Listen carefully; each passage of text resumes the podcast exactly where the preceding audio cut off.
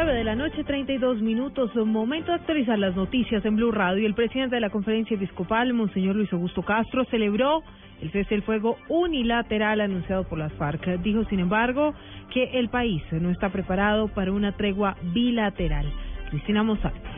El presidente de la Conferencia Episcopal Colombiana, Monseñor Luis Augusto Castro, dijo que pese a que el cese unilateral representa un avance en los diálogos, no se puede pensar aún en un cese bilateral del fuego que deja las puertas abiertas a la guerra. No, yo no creo que estemos a un paso de entrar en el cese bilateral, porque si se entra en el cese bilateral como si fuera ya una primera conquista de un acuerdo de paz, eso sería un engaño, porque un cese, cualquier cese sea, como ya les dije, deja las puertas abiertas para regresar a la guerra y nadie quiere eso. Queremos una paz definitiva. Monseñor Luis Augusto Castro reiteró que la Iglesia continúa abierta a respaldar el proceso de paz y que entrará a verificar en el momento en que sea necesario. En Medellín, Cristina Monsalve, Blue Radio.